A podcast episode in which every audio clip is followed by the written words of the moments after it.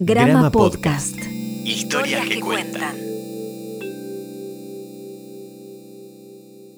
Soy Diana Arias y esto es Amores Inmigrantes Podcast. Episodio 4. Enriqueta y Alfredo. Los Olivares, Coronel Dorrego, marzo de 1916. Sentados en una saliente de la barranca del Quequén Salado, Enriqueta y Alfredo no sabían que el destino tenía pensado para ellos 20 años de desencuentros. Alfredo, mi amor, ¿volvemos? Se está haciendo tarde. Se habían conocido en aquel almuerzo de domingo, tres años atrás, en la estancia de la familia Bonora. Ambos sintieron una atracción infinita que los obligó, al principio, a soñarse. Madrugar nunca era un problema para los Arias y resultaron ser los primeros de la reunión. Alfredo la vio en cuanto llegó a la tranquera, tan desenfadada y sonriente. El mediodía reunió a los invitados bajo el tinglado del galpón. Las mesas improvisadas estaban ubicadas en tres filas paralelas.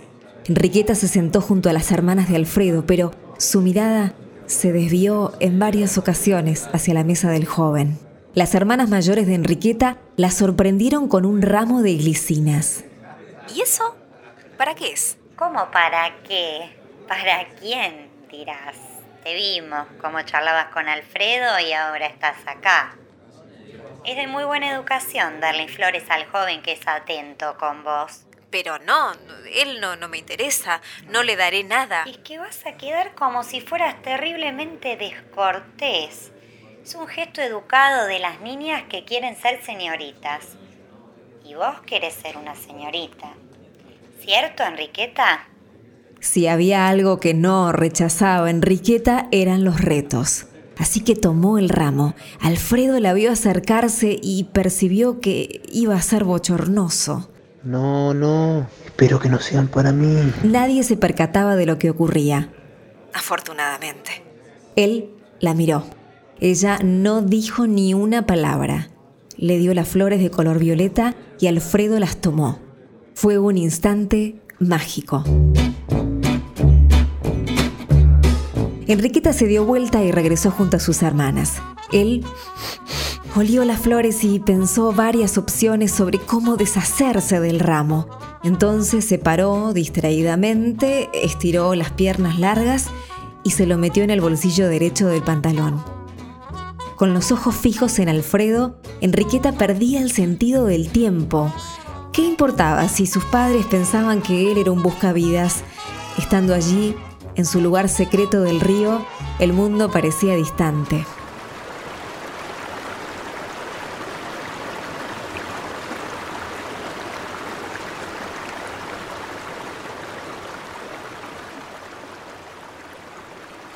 La seriedad en el rostro de Enriqueta expresó lo que pensaba.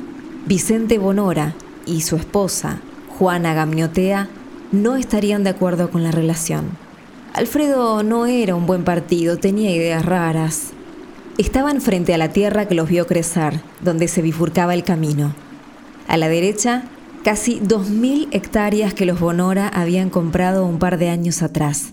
A la izquierda, 37 que los Arias arrendaban a la sociedad Ramón Santamarina e hijos. Está fuera de discusión, Enriqueta. Después de la cena estaré en tu casa. Es que este no va a ser un buen momento. Sabes cómo están los ánimos en casa. Llevo esperando casi un año. ¿Te parece que en tu casa no se dan cuenta de lo que pasa entre nosotros? Enriqueta tenía bien claro que sus padres pretendían para ella una situación económica estable Tal vez un matrimonio con un terrateniente o quizá con el propietario de los flamantes almacenes de ramos generales o con algún funcionario de los que venían en el ferrocarril. Cualquiera de esas opciones la aterraba. Enriqueta, no tengas miedo. Después de todo, no va a dispararme. ¿O sí lo hará? Vicente era famoso en la zona por su puntería en la casa de zorros. Basta, Alfredo, que esto no está bien. Me voy a casa antes de que salgan a buscarme. Te amo, Alfredo Arias. La noche se anunciaba lenta. Enriqueta dejó su caballo, ese alazán que sus padres le regalaron y que la acompañaba a todas partes. Esta noche te quedas acá, Dulce. Cerca de la escalinata mayor de la casa divisó a su madre, sentada en los sillones de mimbre de la galería. La mujer clavó sus ojos negros en la joven, que se acercó cautelosa. Respirando con dificultad, atravesó la puerta principal y el pequeño recibidor de su hogar le pareció oscuro.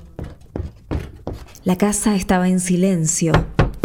Tocó suavemente para anunciarse y entró. Hija, te estábamos esperando. Estábamos, estábamos, pero ¿quién es? Buenas tardes, padre. Enriqueta, ya conoces al señor Abelardo Ayerbe. Su familia vive cerca de Oriente. Vení, sentate con nosotros que tenemos que hablar. Sí. Sabía de quién se trataba. Abelardo era un solterón de cuarenta y tantos años que en las reuniones públicas siempre rondaba los grupos de jóvenes. Cierta vez había hablado con ella. A Enriqueta le pareció un hombre solitario y triste. ¿Qué quiere decir este hombre? ¿Por qué mi padre nos deja solos? Enriqueta lo observó. Era el dibujo, realizado en acuarelas, de un castillo que parecía de cuento, con torres, ventanas, una puerta majestuosa y un camino señorial. Lo miró buscando una explicación para la absurda situación que estaba viviendo. Ella, que tenía que estar con su amado Alfredo, ahora estaba ahí mirando el dibujo, el dibujo de un castillo. ¿Qué sentido tenía todo eso? ¿Qué? El dibujo, el dibujo es para mí. ¿Por qué habían hecho eso sus padres? ¿Acaso sabían de su relación con Alfredo? Malditos oligarcas, gobierno de mierda, falta de cumplimiento en el pago del arrendamiento de las 37 hectáreas. Es injusto. ¿De dónde vamos a sacar para pagar si no quedó ni para comer? Alfredo leyó la sentencia. Se trataba de un documento en el que la sociedad de Ramón Santamarina e Hijos instaba a Severino y a su esposa a dejar la tierra antes del período de la próxima siembra. Eso era en menos de un mes. Miró a sus ocho hermanos. Él era el mayor. Lilia, Aurora, Amelia, Juan, Secundino, José, Pedro y Severino. Venga, papá, voy a hablar con Santa Marina que nos den otro crédito. La sociedad Ramón Santamarina e Hijos poseía la titularidad de gran parte de los lotes que se extendían sobre el río Quequén Salado, desde los olivares hasta el mar. ¿Está el encargado? Eh, mira, Arias, en estas tierras no tenés más oportunidad. A tu familia le doy un mes, pero si mañana vos estás acá, terminas arreglando cuentas con la Guardia Nacional. La impotencia y la rabia lo cegaron y se abalanzó contra el hombre, que sacó un arma de su chaleco y le apuntó. Alfredo no tuvo más remedio que irse derrotado y enojado consigo mismo. No había más oportunidades para los Arias. Había empeorado todo. De regreso a su casa, pensó en Enriqueta. Las noticias volarían y él, hijo de un chacarero quebrado y agitador social, como lo llamaban, no sería el mejor partido para su novia. No conseguí nada, papá. Tenía razón usted. No hay más créditos y yo tengo que irme de Oriente. A la lumbre del farol, le escribió una carta a Enriqueta. Le contó su situación y le pidió que lo esperara. Iba a trabajar para los dos, hacer un capital y regresar a pedirle matrimonio. También le decía que la amaba con el alma. Esa misma noche partió. Entretanto, Enriqueta escuchaba estoicamente la reprimenda de su padre. Vicente le recriminaba su falta de respeto al rechazar de plano la propuesta de Ayarbe.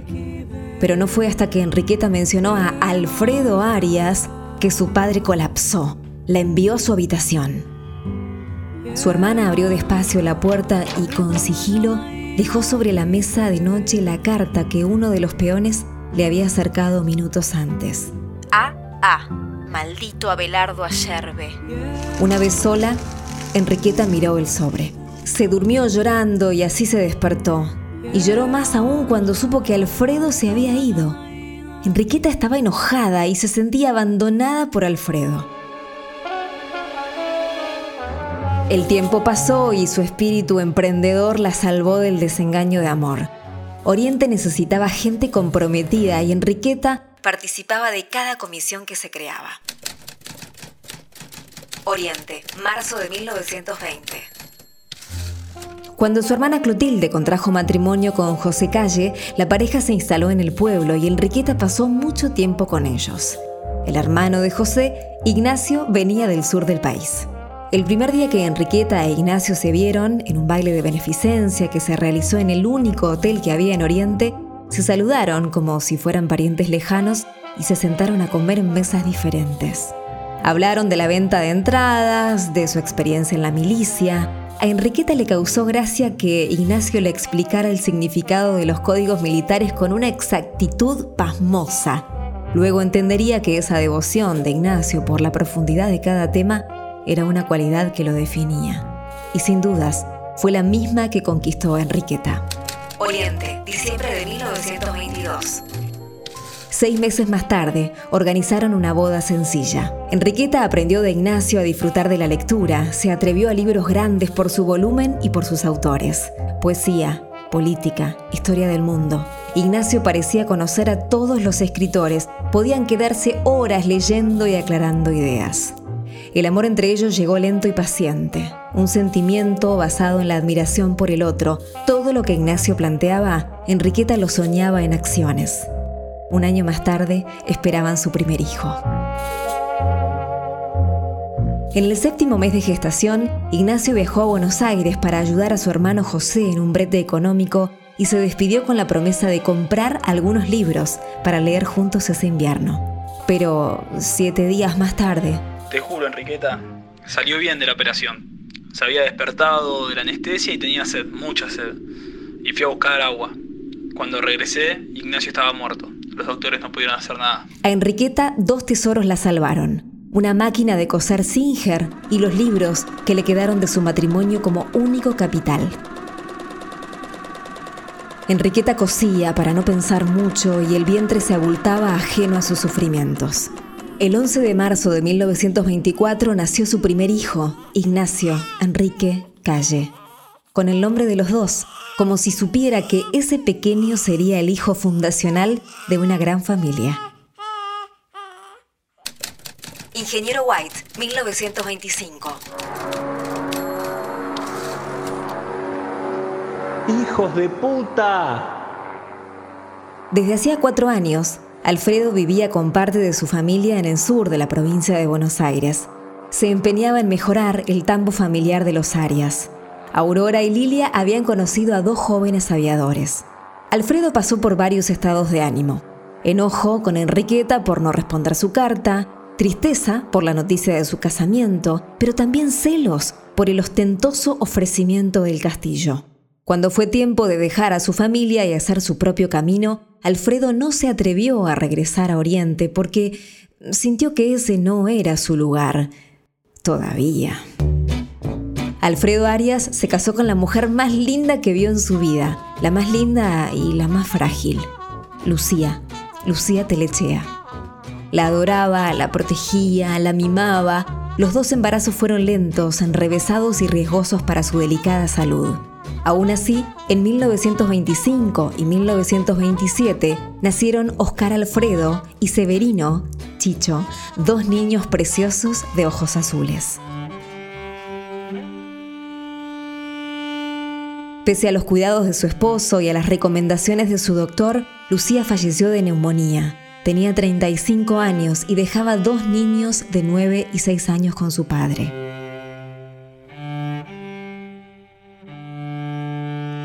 Oriente, orillas del río que queda Salado, 1938.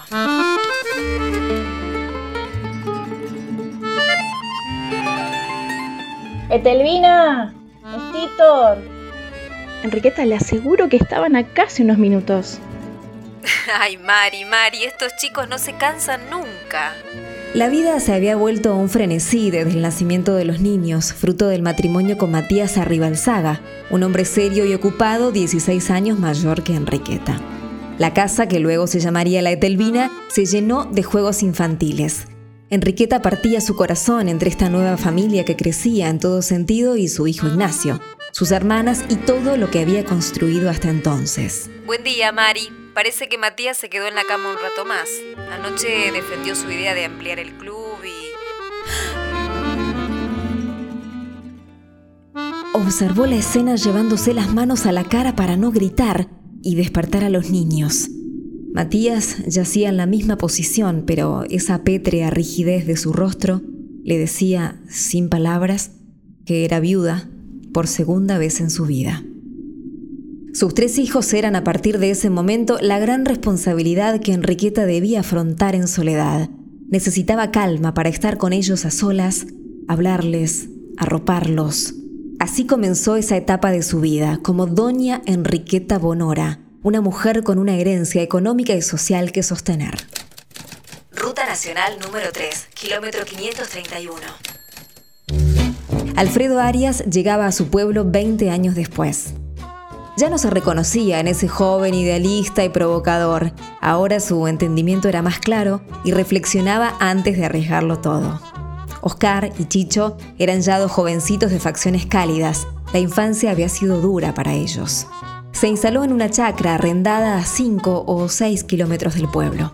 Buscaron la casa que usarían de vivienda, una estructura muy antigua que tendrían que reparar, apuntalar las paredes, revisar, asegurar el techo y cambiar alguna ventana. Pero esa noche usarían el pequeño galpón ubicado junto a unos árboles frondosos que daban algo de frescura a ese día tan largo. Los chicos improvisaron una cama, luego inspeccionaron el resto de las magras instalaciones, un molino, algunos corrales, la casa principal y un baño externo de apenas un metro cuadrado. Alfredo quería ver qué vecinos tenía. Divisó algunas casas y galpones y dos hombres recorriendo la hacienda que lo saludaron de lejos. Pensó que al día siguiente iría a presentarse, le llamó la atención una arboleda que había al norte, una especie de bosque con un gran colorido de verdes. Lo miró en detalle y reconoció pinos, abedules y los siempre presentes eucaliptus.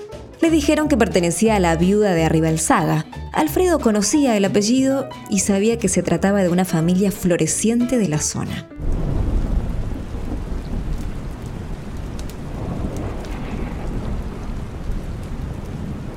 Alfredo necesitó unos segundos para recordar dónde estaba. El galpón improvisado se inundó y se mojó todo lo que tenían. Dos vecinos se acercaron a ofrecer ayuda. Uno de ellos, Humberto Blengui, invitó a Oscar y a Chicho a su casa.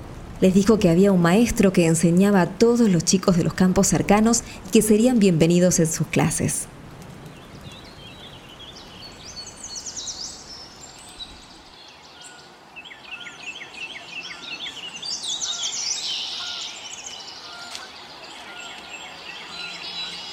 La vida en el campo de Oriente fue tornándose apacible. Los chicos iban a las clases de los Uslengui y afianzaban relaciones con los vecinos, especialmente con un tal Ignacio Calle, un compañero de aventuras. Un sábado de marzo, fueron los tres al pueblo a buscar las bolsas de semillas. Entraron al galpón de la cooperativa agraria y se encontraron con varios conocidos que cargaban bolsas en las camionetas y carros. De pronto, Alfredo escuchó una voz que lo dejó paralizado. Sin pensarlo, giró la cabeza y vio cómo salía una mujer elegantemente vestida de la oficina del gerente principal. ¿Quién es, papá? Enriqueta Bonora. La vio alejarse y la contempló. Enriqueta Bonora era la principal prestamista de semillas para la cosecha de los chacareros del pueblo. Alfredo salió de ese lugar con energías renovadas, queriendo saber más dónde vivía, qué era de su vida. Esa misma tarde fueron los tres a pescar. A la excursión se sumó Ignacio con su nueva caña y una canasta con mandarinas y pasta frola. En la orilla del río, Alfredo los observaba. Mañana vamos temprano y nos muestras todo, los caballos, las máquinas de luz y a tus hermanitos. Alfredo prestó atención a la conversación y por primera vez sintió la curiosidad de saber cómo se llamaban los padres de Ignacio. Ignacio, por favor les decís gracias a tu papá y a tu mamá de mi parte, que cualquier día paso a saludar.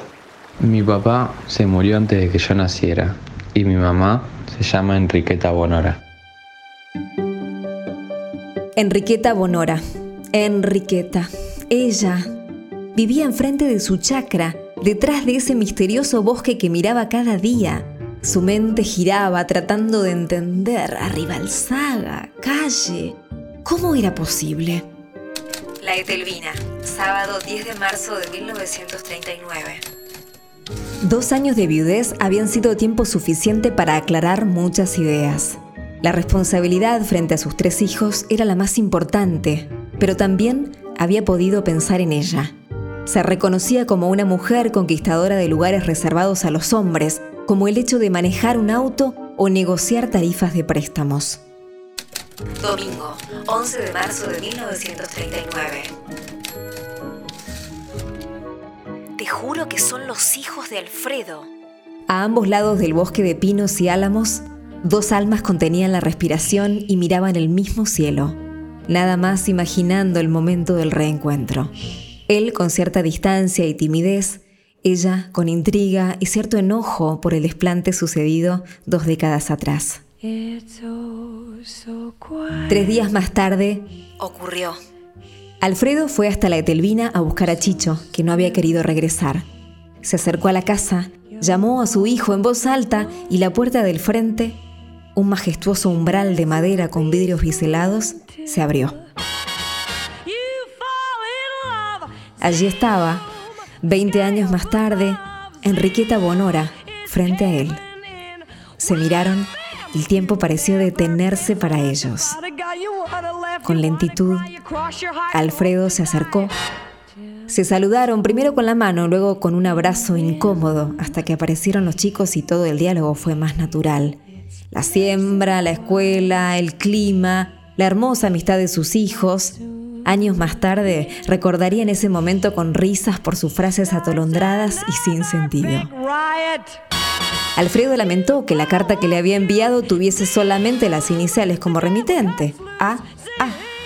Alfredo Arias.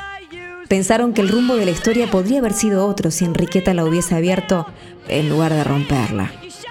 Un sentimiento profundo volvía a unirlos. Poco a poco se habían vuelto indispensables el uno para el otro y los retazos que ambos traían de sus historias iban configurando el futuro. Te amo. Te amo tanto. Y la historia volvía a comenzar. En 1945, coincidiendo con el fin de la contienda mundial, nació Enrique Alfredo Arias Bonora. El niño llevaba el nombre de los dos, sellando medio siglo de historia.